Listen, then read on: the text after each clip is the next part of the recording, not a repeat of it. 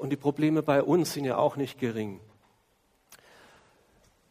Manchmal weiß man gar nicht mehr,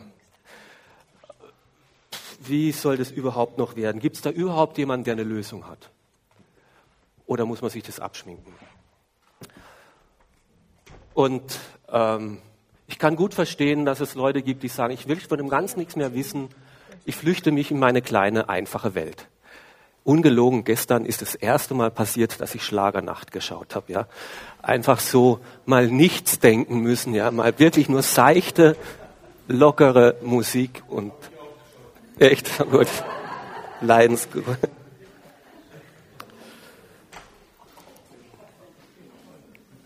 Ist nicht unbedingt die, die Therapie, aber egal. Dieses Gefühl der Hilflosigkeit, der Hoffnungslosigkeit, des Ausgeliefertseins, gibt es da überhaupt noch Hoffnung irgendwo? Von der Politik können wir es definitiv nicht erwarten. Und wir predigen hier einen mächtigen Gott. Wir singen solche Lieder. Above all. Über allem ist ein mächtiger Gott. Gott steht weit drüber. Und wir und dieser Planeten und wir Menschen sind ihm nicht egal. Wo bitteschön aber Gott ist deine Macht zu sehen?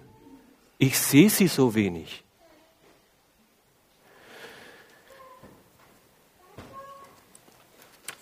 Sind es alles nur Behauptungen, dass wir es überhaupt aushalten auf diesem Planeten? Aber so mehr so als Homöopathie für die Seele, ja, wenn es nichts nützt, schadet es nichts, aber hm, ob da wirklich was drinsteckt und dahinter ist, naja, glauben wir es halt mal und vielleicht verändert allein der Glaube was. Oder ist das, was wir da singen, Wirklichkeit, Wahrheit, Realität? Wo ist die Macht Gottes zu erkennen? Wo zeigt sich denn die Macht Gottes? Und Paulus stellt sich diese Frage, hat sie sich gestellt, er musste sie sich stellen, weil er sitzt im Gefängnis. Und nicht, weil er selber etwas Falsches, etwas Schlechtes getan hätte, sondern im Gegenteil, er wollte Menschen helfen, er hat Gutes gepredigt, er hat gelehrt, aber das war nicht politisches Statement, politisches Regime. Und allein wegen seines Glaubens wurde er inhaftiert äh, wegen falscher Anklage angeklagt und sitzt jetzt eben im Gefängnis. Und er fragt sich, wo ist die Macht Gottes zu erkennen?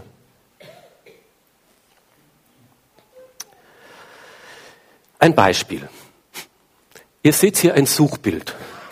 Wie viele Tiger sind hier zu sehen? Vier.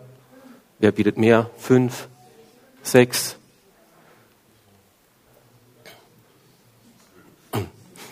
Also manche sind vier, manche sind vier, sechs, sieben, acht, neun, okay.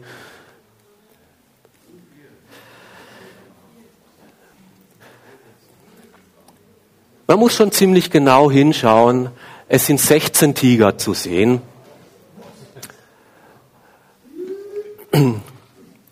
Je genauer man hinschaut, je genauer man hinschaut, umso offensichtlicher wird es, dass noch viel mehr da ist, als man im ersten Moment wahrnimmt und erkennt.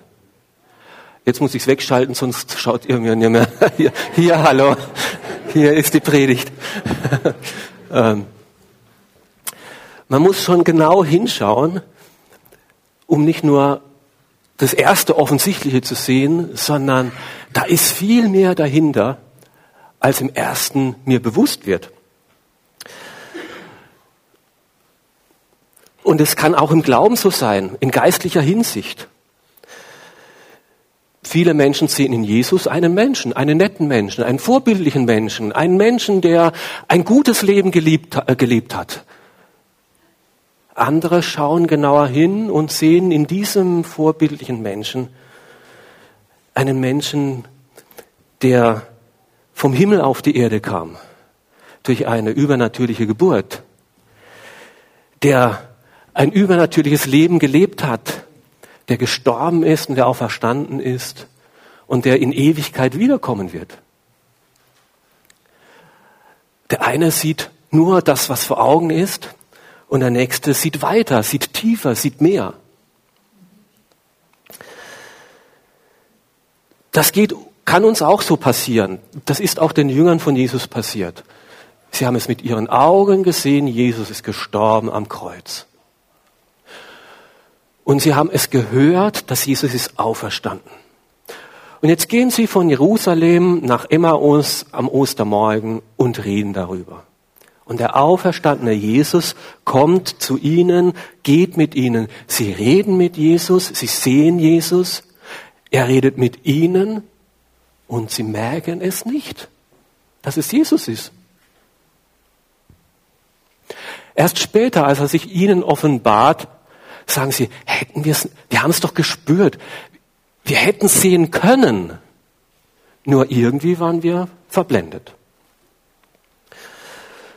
Und darum geht es Paulus im Epheserbrief, davon schreibt er etwas,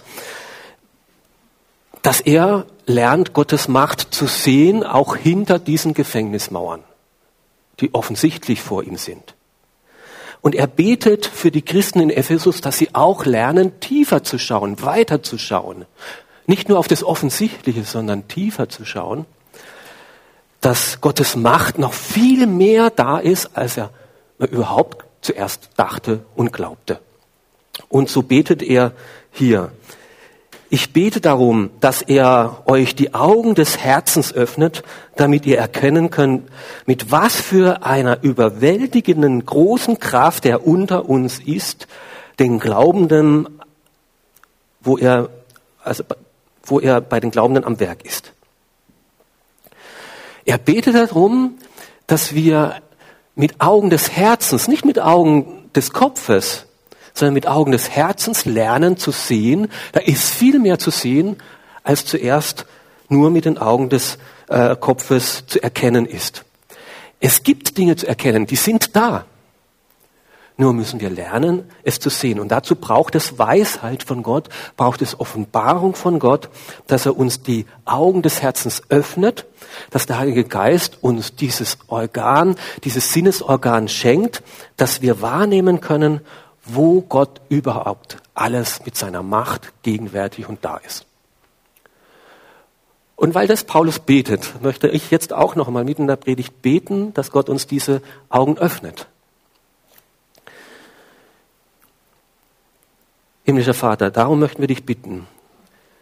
Was vor Augen ist, das ist offensichtlich. Wir sehen so viel Not und Leid. Aber wir brauchen auch Trost und Hilfe. Und so bitte ich dich, dass du uns die Augen des Herzens öffnest, dass wir in allem oder trotz allem erkennen können, wo du am Werk bist. Du sagst es hier, dass du ein mächtiger Gott bist. Hilf uns, es zu erkennen, dass es auch wirklich so ist. Amen. Ich möchte euch einladen, mit im Epheserbrief zu lesen, im ersten Kapitel, die Verse 20 bis 23. Er öffne euch die Augen des Herzens, damit ihr erkennen könnt die überwältigend große Kraft, der, die er unter euch, den Glaubenden, wirkt. Es ist dieselbe gewaltige Stärke, mit der er am Werk war, als er Christus von den Toten auferweckt und ihm in den himmlischen Welt dem Ehrenplatz an seiner rechten Seite gab. Damit steht Christus jetzt hoch über allen Mächten und Gewalten, hoch über allem, was Autorität besitzt und Einfluss ausübt. Er herrscht über alles, was Rang und Namen hat. Nicht nur in dieser Welt, sondern auch in der zukünftigen. Ja, Gott hat ihm alles unter die Füße gelegt und er hat ihn, den Herrscher über das ganze Universum, zum Haupt seiner Gemeinde gemacht.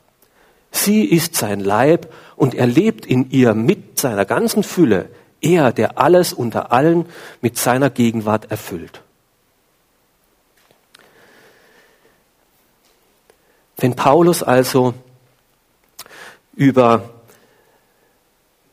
die Macht Gottes nachdenkt, dann denkt er nicht über so einzelne Wunderwirkungen nach. Davon hätte Paulus auch erzählen können. Von Wundern, die er selber mit Gott erlebt hat. Er hat einiges erlebt mit Gott. Aber da denkt er, das würde wahrscheinlich nur mich motivieren, weil das habe nur ich erlebt. Paulus richtet seinen Blick auf Jesus Christus selbst An ihm hat Gott seine Macht in der Art und Weise gezeigt, dass es für euch, auch in Ephesus, auch für euch in Klagenfurt klar werden müsste, dass er wirklich alle Macht hat im Himmel und auf Erden. An Jesus ist es offensichtlich geworden. Und das Erste, worauf er unseren Blick wendet, ist, Jesus ist der Herr über den Tod. Vor dem Tod stehen wir Menschen hilflos da.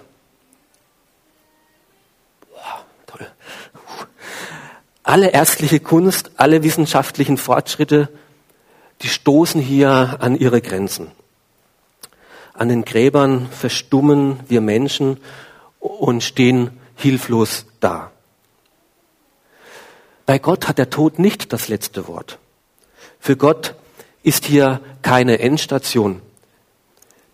Menschen haben zwar Jesus gefoltert, Menschen haben Jesus verurteilt, Menschen haben Jesus getötet, ja, das ist es, was wir Menschen können. Leid, Not, Tod in diese Welt zu bringen. Aber Gott war es, der Jesus auferweckt hat. Und nicht nur wiederbelebt hat in ein Leben, ihn notdürftig irgendwie wieder zusammengeflickt hat, reanimiert, dass es ein paar Jahre weitergeht, sondern auferweckt hat zu einem ewigen Leben, in ein neues Leben. Jesus hat den Tod endgültig ein für allemal äh, besiegt. Er ist nicht wieder gestorben.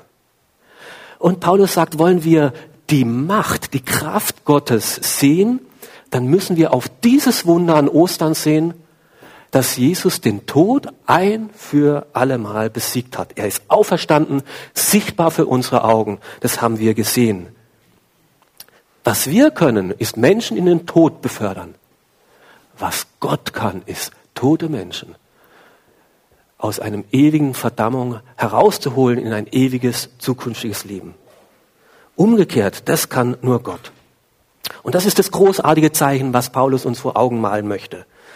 Dieses Wunder, was er bei Jesus das erste Mal getan hat, diesem Wunder können sich alle anschließen, die sich an diesen Jesus wenden, ihm zuwenden und sagen, Herr Jesus, ich möchte teilhaben an dem, was da an Ostern passiert ist.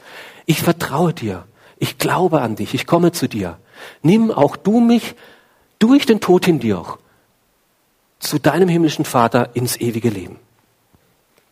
Und diese Tür, die Jesus damals aufgemacht hat an Ostern vor 2000 Jahren, die Tür steht jetzt offen. Durch die darf jeder durchgehen. In den letzten Jahren bin ich persönlich mehr mit dem Tod konfrontiert worden als die Jahre davor durch die Mitarbeit beim Roten Kreuz. Und oft kommt dann die Frage, wo ist denn mein Vater, mein Kind, meine Mutter jetzt? Und die meisten der, Betreu äh, der Betreuer sagen dann, das kann man nicht wissen. Das kann man nicht wissen. Was glauben Sie denn? Christen können mehr sehen und können mehr wissen. Sie können tiefer sehen. Dieser Jesus ist wirklich auferstanden. Er hat den Tod besiegt. Der Tod hat nicht das letzte Wort, sondern der lebendige Herr hat das letzte Wort. Und wer sich mit ihm verbindet, der darf Hoffnung haben über den Tod hinaus. Nach dem Schock, nach diesem Unfassbaren, braucht kein Verdrängen einsetzen, kein Verzweifeln, keine Hoffnungslosigkeit, keine Trostlosigkeit, keine Haltlosigkeit, sondern eine wirkliche Hoffnung. Es gibt ein Wiedersehen, es gibt ein Leben nach dem Tod. Der Tod ist nicht eine Endstation, sondern eine Durchgangsstation. Und es gibt Krankenschwestern, die das bezeugen und die sagen, Christen sterben anders. Und es sind Krankenschwestern zum Glauben gekommen, nur deswegen, weil sie gesehen haben den Unterschied, dass Christen anders sterben. Der Tod ist besiegt. Er hat nicht das letzte Wort. Und es gibt eine Hoffnung für sterbende Menschen. Es gibt eine Hoffnung für die Hinterbliebenen.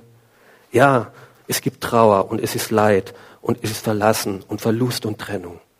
Aber es braucht keine Verzweiflung einsetzen, keine Hoffnungslosigkeit. Und wenn wir jetzt wieder mit Halloween beglückt werden, wo man Angst hat, dass irgendwelche Geister vom Jenseits, irgendwelche Totengeister und irgendwelche Mächte hier sind, die wir beschwichtigen müssen mit Süßigkeiten oder was, dann kann ich sagen, nein, der Tod ist besiegt. Ich habe keine Angst mehr. Ich brauche da niemanden Beschwichtigungsopfer geben und seien es nur den Kindern, ist auch, die sollen ihre Süßigkeiten haben, aber wenn wir aller Seelen feiern, ja, es ist gut, aufs Grab zu gehen. Es ist gut, sich an die zu erinnern, die wir verloren haben. Es ist gut, sich auch der Endlichkeit des Lebens zu stellen. Wir leben nicht ewig. Aber doch bitte keine Hoffnungslosigkeit, keine Trostlosigkeit, doch bitte kein Gebet für verstorbene Seelen. Das hat sich geklärt mit Jesus Christus. Und da brauchen wir auch keine Almosen geben oder irgendwelche Spende geben in der Hoffnung, dass es vielleicht doch den Verstorbenen hilft. Die Hilfe, die Antwort ist Jesus Christus. Er ist vom Tod auferstanden. Er ist lebendig. Jeder, der sich mit ihm verbindet, darf Hoffnung haben über den Tod hinaus. Darauf lenkt Paulus unseren Blick und auf das Zweite ebenso. Dieser Jesus ist Herr und Herrscher über alle Mächte. Er ist nicht nur, hat nicht nur den Tod besiegt, sondern er ist den Himmel aufgefahren. Vor ihren Augen. Das haben sie gesehen. Das hat auch Stephanus gesehen, später dann, als Gott ihm den Himmel aufgetan hat. Er sitzt zur Rechten Gottes. Das hat Paulus gesehen, der diesen Brief geschrieben hat, als kurz der Himmel aufging und er merkte, der, den ihr, warum verfolgst du mich, hat dieser Jesus ihm von diesem Thron her gesagt. Jesus ist bei Gott in dieser unsichtbaren Welt. Er sitzt zur Rechten Gottes. Das ist die Bezeichnung für den höchsten Ehrenplatz, den man sich vorstellen kann. Er ist Mitregent an der Seite mit Gott. Gott hat ihm alle Macht gegeben. Er regiert über alle Mächte, über alle Mächte auf dieser Erde, über alle Mächte im Himmel, über alle Mächte in der sichtbaren Welt, über alle Mächte in der unsichtbaren Welt. Keiner steht mehr über Jesus. Er hat ihm den höchsten Ehrenplatz gegeben.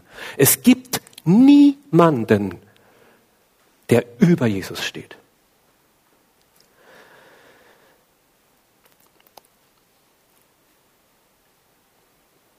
Ja, es gibt eine unsichtbare Welt, es gibt eine okkulte Welt, es gibt gute Geister, es gibt Engelwesen, es gibt böse Dämonen, es gibt Mächte, es gibt den Teufel. Und diese Kräfte und diese Mächte sind uns weit überlegen. Sie binden, sie ängstigen, sie zerstören Menschen. Wir wissen kaum, wie viele der Kranken, die in psychiatrischen Anstalten sich aufhalten, vielleicht doch mit diesen Kräften zu tun hat. Wie viele da gebunden sind und nicht mehr wegkommen.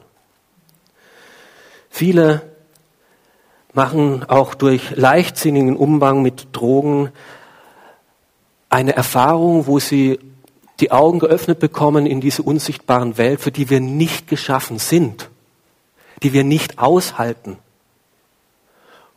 und finden dann nicht mehr heraus und sind verzweifelt, gehen kaputt, nicht nur an den Drogen, sondern auch an den Ängsten, an dem, was sie da erlebt und gesehen haben. Und diese Drogen werden weitergenommen, um es immer wieder zu verdrängen. Wohl dem, der nie mit diesen Kräften und Mächten zu tun hatte und sich darauf eingelassen hatte. Aber das Wichtigste, was wir über diese Mächte wissen müssen und wissen können, Jesus ist der Sieger. Jesus hat sie alle besiegt und er steht weit über ihnen.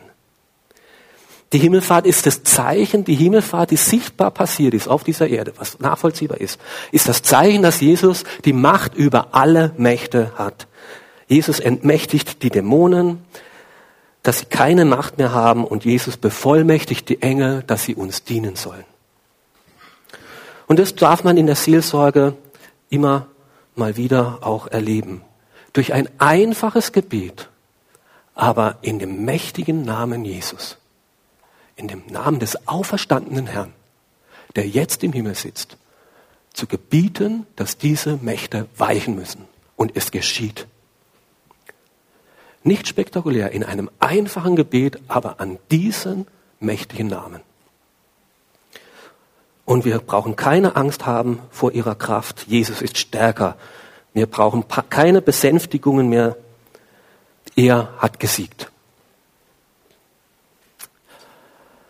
Und Jesus, dieser Jesus ist auch Herr über die Gemeinde. Ja, Gott hat ihn als alles unter die Füße gelegt.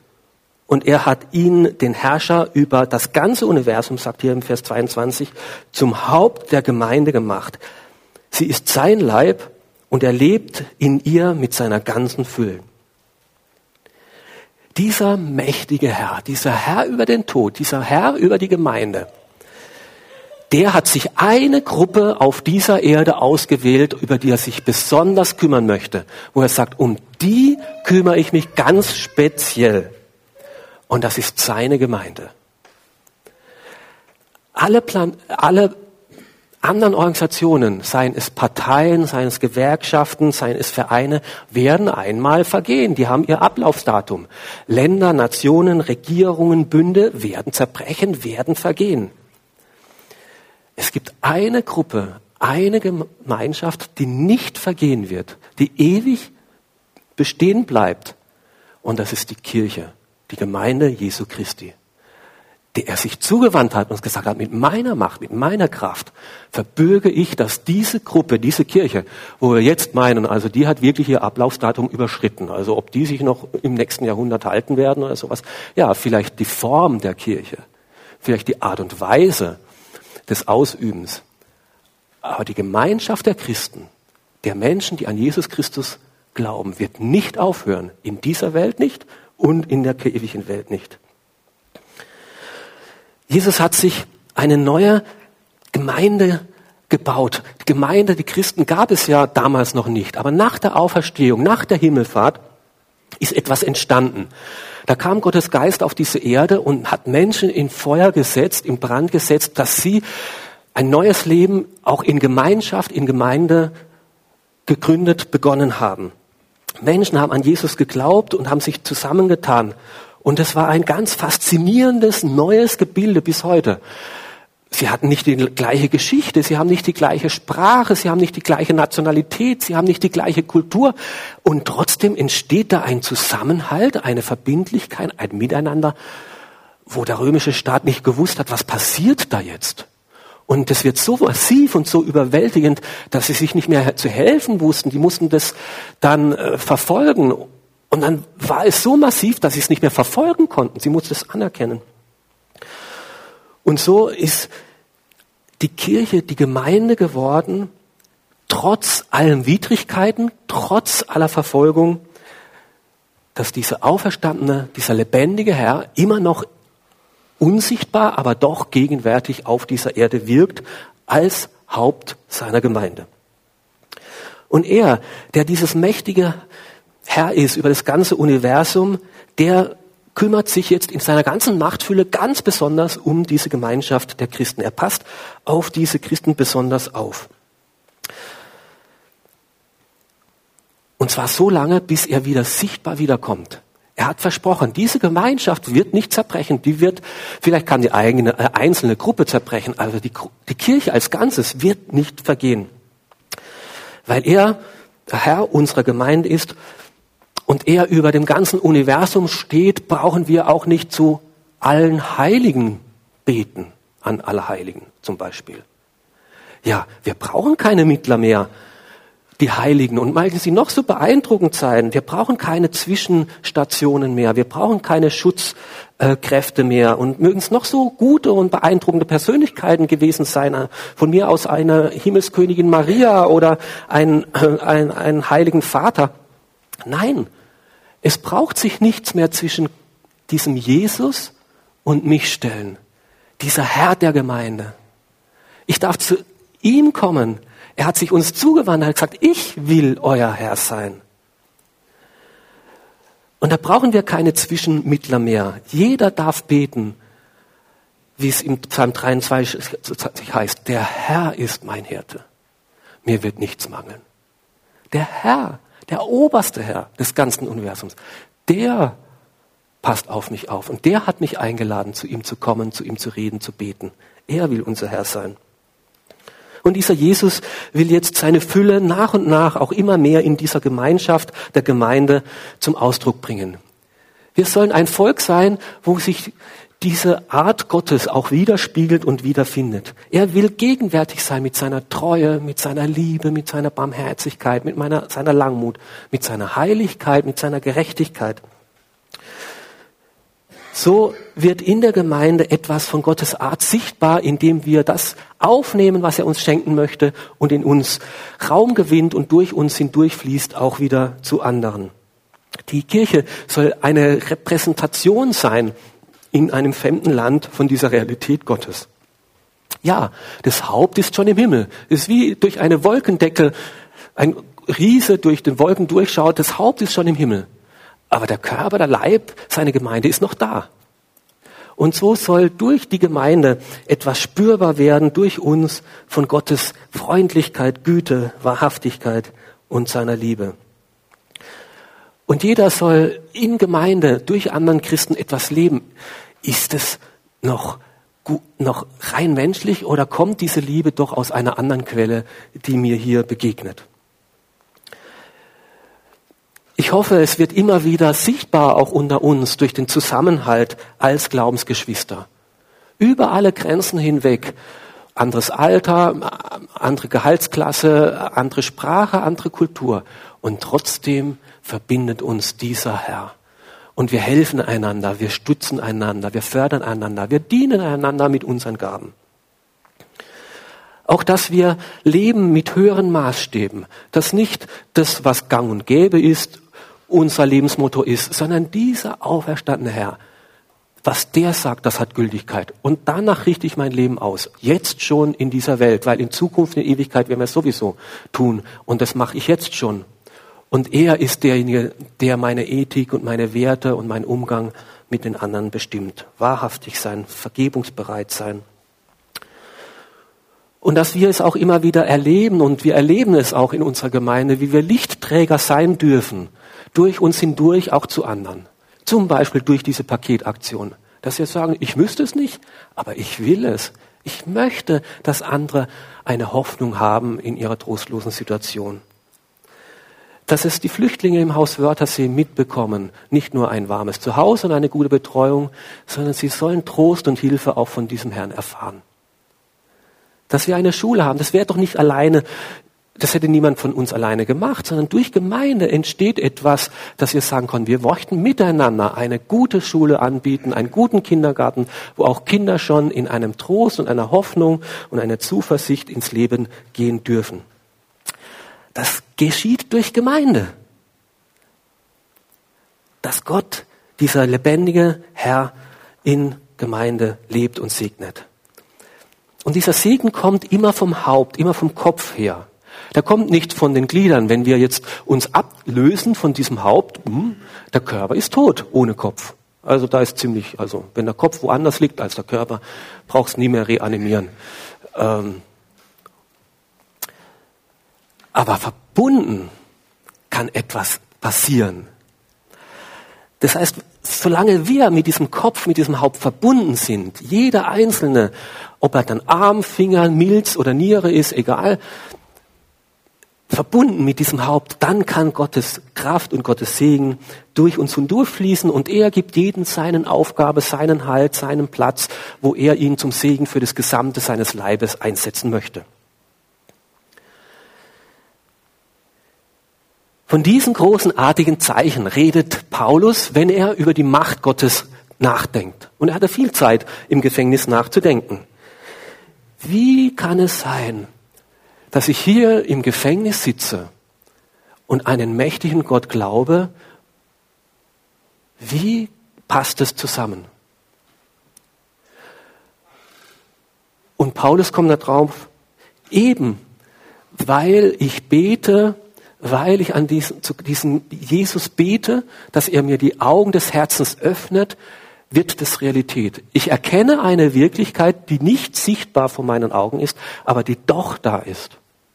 Jesus ist auferstanden, er ist lebendig, Jesus ist der Herr über alle Mächte und Jesus baut etwas in dieser Welt, auch mit mir, er baut seine Gemeinde.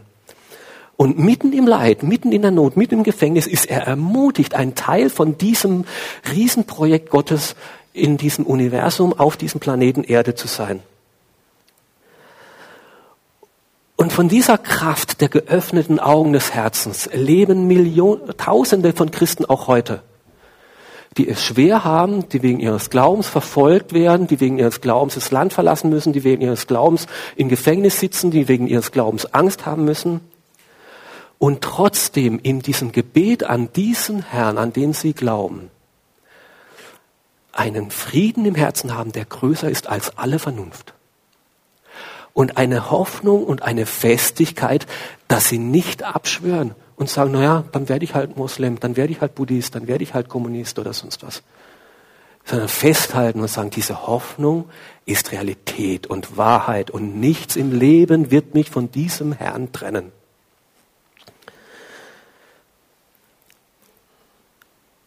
Hat Gott auch hoffentlich heute ein bisschen die Augen geöffnet, sein Heiliger Geist uns die Augen geöffnet für diese Macht Gottes, die doch dennoch da ist.